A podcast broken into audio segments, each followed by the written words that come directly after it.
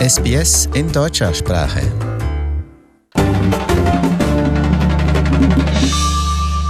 Und zwar was für ein Geburtstag kann ich hier noch sagen, denn heute vor 100 Jahren wurde Schwarz-Rot-Gold zum ersten Mal deutsches Nationalsymbol. Das heißt also, die deutsche Bundesfahne, sie feiert Geburtstag. Im Studio in Sydney ist äh, Wolfgang Müller. Hallo Wolfgang. Hallo Adrian, schön hier zu sein. Ja, Wolfgang, wie ist es denn dazu gekommen, zu diesen Farben, zu dieser Fahne? Ja, ich muss sagen, mir war das so auch nicht bewusst, aber wir feiern ja vieles momentan, was die Weimarer Republik geschaffen hat. Und unter anderem wurde eben vor, vor 100 Jahren von dem Ausschuss der deutschen Länder in der Nationalversammlung Schwarz-Rot-Gold zur Nationalfahne erhoben. Und zwar das Schwarz-Rot-Gold in horizontaler Anordnung, also mit dem Schwarz oben und dann Rot in der Mitte und Gold unten. Also so wie wir heute auch die Bundesfahne kennen. Und natürlich in der Weimarer Republik war ja nichts unumstritten, um alles wurde gekämpft. Und auch diese Fahne war natürlich sehr umstritten. Und es war keineswegs so, dass alle Leute über diese Wahl glücklich gewesen sind. Und warum eigentlich gerade diese, diese drei Farben, Schwarz, Rot, Gold, wobei Schwarz ja nicht als Farbe gilt oder dieses Weiß, ich bin jetzt hier verwirrt. Aber warum gerade dieses, diese drei, warum diese Kombination? Ja, diese Kombination ist eigentlich eine sehr alte Kombination in den deutschen Fahnen und sie geht schon zurück ins Hochmittelalter, muss man sagen. Damals die Fahne des Heiligen Deutschen Reiches war ein schwarzer Adler und da muss man sagen, also ein schwarzer Adler, der nach rechts guckt, auf einem goldenen Hintergrund. Das war also damals die Fahne des Heiligen Römischen Reiches. Also da haben wir schon die Fahnen, die Farben schwarz und die Farben gold drin. Und später wurden dann die Klauen und der Schnabel dieses Adlers rot gemalt. Das, das sieht dann so ein bisschen wuchtiger aus. Und da hast du schon die drei Farben Schwarz, Rot, Gold. Also das geht schon, das geht schon 600, 700 Jahre zurück, diese Farbkombination. Und äh, die wurde dann besonders populär in der Zeit nach Napoleon im frühen 19. Jahrhundert, als sich also da diese Freiheitsbewegung gegen, gegen Napoleon auflehnte und, und auf der Suche nach einer, nach einer Farbkombination und nach einer Fahne stieß man eben auf das Schwarz-Rot-Gold und dann haben die Revolutionäre das eben sich zu ihrer Fahne auserkoren. Ich muss aber gleich sagen und vorsichtig sagen, nicht in der horizontalen Anordnung, wie wir sie kennen, sondern eher wie das die Belgier haben, nämlich vertikal.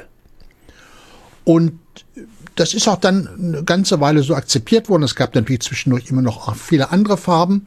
Aber ähm, diese Farbe wurde dann vor 1848 eigentlich so, also das, als deutsche Fahne geführt, obwohl es ja in Deutschland, das hat sie erst ab 1871 gegeben. Also das war eine, eine deutsche Fahne, eben noch keine Nationalfahne. Hm. Also ich habe, du hast Napoleon erwähnt, äh, nach Napoleon, aber schon äh, während Napoleon gab es ja schon eine ein Aufstand. Da haben ja die Lützowschen Jäger gegen die Fremdherrschaft äh, gekämpft und die sollen scheinbar eine Uniform getragen haben, die aus einer schwarzen Grundfarbe bestand, mit roten Vorstößen und goldenen Knöpfen. Und man vermutet, dass vielleicht das auch äh, einen Einfluss gehabt haben könnte. Ja, die haben auch gleich diese alten Farb, diese alte Farbe, was ja ein, eigentlich eine sehr heraldisch gesehen eine sehr schöne Farbkombination ist. Schwarz, Rot, Gold.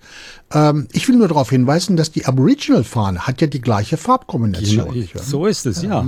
ja. ja nur mhm. eine andere Anordnung. Eine ganz andere Anordnung, aber die Farbkombination ist eine sehr, eine sehr attraktive, mhm. muss man sagen. Waren eigentlich alle Deutschen für diese Fahne?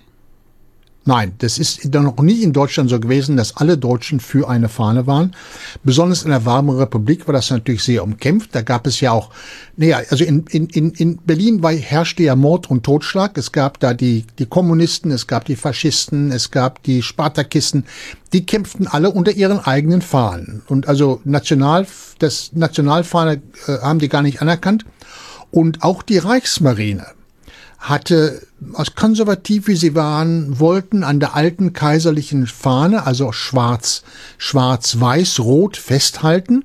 Und da wurde dann eine Konzession gemacht. Die Reichsmarine durfte weiterhin die kaiserliche Fahne führen, musste aber oben in einer Ecke schwarz, rot, gold haben, so wie wir heute in der australischen Fahne eben in, in einer Ecke oben den, den, den Union Jack haben. So wurde das damals auch gehandhabt. Also du siehst schon, auf viel konnte man sich in der Weimarrepublik wirklich nicht einigen. Mhm. Aber es gab ja auch eine Zeit, da sah man diese Farben kaum noch. Ich denke jetzt, äh, wenn der Zeit des Deutschen Reiches, war die Fahne da vorhanden oder nicht? Ja, die war vorhanden, aber das Deutsche Reich, das von Bismarck gegründete Deutsche, erste Deutsche Reich, nein, die haben also Schwarz-Rot-Gold nicht übernommen. Die, die, die äh, Bismarck, natürlich, es war Preußen, die wollten also Schwarz und Weiß drin haben als Preußen. Dann wurde also Rot hinzugenommen. Das war also angeblich die, die Farbe, die die Hansestädte symbolisieren wollte. Da werden die Bayern natürlich sagen, wo ist unser Blau? Das war gar nicht drin. Aber da wurde also schwarz-weiß-rot äh, genommen. Ähm, und interessanterweise, das sind natürlich, das ist die Fahne, unter der sehr viele deutsche Auswanderer nach Australien kamen im 19. Jahrhundert. Hm. Und in einem damals von Deutschen sehr stark besiedelten Stadtteil, nämlich St. Kilda, hat der Fußballclub dort immer noch die Farben schwarz, weiß, rot im Trikot. Da sieht man wieder, wie die, äh, ja, wie die Geschichte auch äh, Turbulenzen hat oder hm. Spiralen drehen, wenn man so sagen darf. Nun aber äh, generell die Frage, was für ein Verhältnis haben denn die Deutschen zu ihrer Fahne? Das ist immer ein bisschen ein, ein heikles Thema eigentlich. Das ist ein heikles Thema, auch nach dem, nach dem Zweiten Weltkrieg war ja die Übernahme von, von Schwarz-Rot-Gold nicht unumstritten. Es gab Gegenvorschläge. Es gab zum Beispiel einen sehr starken und guten Gegenvorschlag, dass man die Fahne der, die, die, die Widerstandskämpfer gegen Hitler, also gegen im zweiten, 20. Juli, hatten eine eigene Fahne. Und zwar war das eine rote Fahne im, in Basis rot mit einem schwarzen Kreuz drin, also wie das so die, die, die, die Wehrmacht gehabt hatte. Und die schwarze Kreuz war von dem Rot durch ein, durch gelbe Seitenbalken getrennt worden da gab es sehr viele, die sagten, diese Fahne sollte als Nationalfahne des neuen, also der Bundesrepublik übernommen werden. Da gab es Kampfabstimmungen, da ging es hin und her und zum Schluss hat man sich dann doch auf Schwarz-Rot-Gold geeinigt und das ist 1948 eingeführt worden. Also eigentlich muss man sagen, für uns Deutsche ist die, ist erst seit 1948 ist das die deutsche Fahne. Und du wirst dir fragen, was für eine Fahne hat denn Deutschland gehabt zwischen der Kapitulation und 1948? Da gab es auch eine Fahne. Das weiß nur kaum jemand. Das war eine Fahne, die hatte die Farben Rot, Weiß und Schwarz drin. Das sind die Fahnen der der alliierten Siegermächte und diese Fahne musste geführt werden von den von den von der von der Handelsmarine und offiziell brauchte kein anderes Schiff die zu grüßen, weil das die die, die Fahne ja der Besiegten gewesen war. In Australien erschallt immer wieder der Ruf nach einer neuen Fahne, so auch in anderen Ländern, kürzlich in Neuseeland. Äh, wie ist es in Deutschland? Gibt es äh, Menschen, die eine andere Fahne wollen? Ja, es gibt Menschen, die eine Fahne wollen. Ich habe zum Beispiel ein Beispiel gesehen, nirgendwo anders als im Kölner Rathaus. Da hat eine Künstlerin einer damaligen Bürgermeisterin ein Bild von ihr begeben und dieses Bild hatte die deutsche Fahne, aber umgekehrt. Schwarz nicht mehr oben, sondern schwarz unten.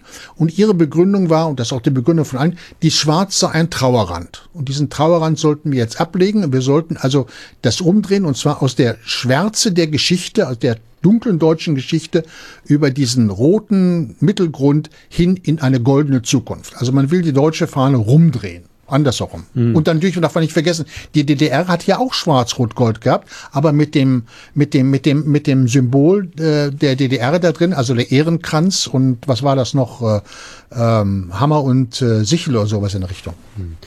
Ja, Schwarz-Rot-Gold, das ist also die deutsche Fahne. Sie hat ja 2006, das kann man sagen, eine Renaissance erlebt. Da haben so die Deutschen sie ja mit Stolz getragen, auch öffentlich getragen. Bis dahin war das nicht möglich. Das war während der Fußball-Weltmeisterschaft. Ich habe was ganz Schönes gehört, das könnte das Ganze zusammenfassen. Äh, ein Deutscher hat dann enthusiastisch gesagt, die Farben sind nicht Schwarz-Rot-Gold, sondern Schwarz-Rot-Geil. Ich finde, das, äh, sagt ziemlich alles aus. Wolfgang Müller, besten Dank. Äh, das ist also 100 Jahre Schwarz-Rot-Gold. Danke, Bedanke mich, war sehr schön. Ja, ciao. SBS. SBS. SBS. SBS. SBS. SBS Radio. Auf der Suche nach einem guten Kinderbuch? Wertvolle Tipps finden Sie im Podcast Abenteuer lesen. Jede Woche neu.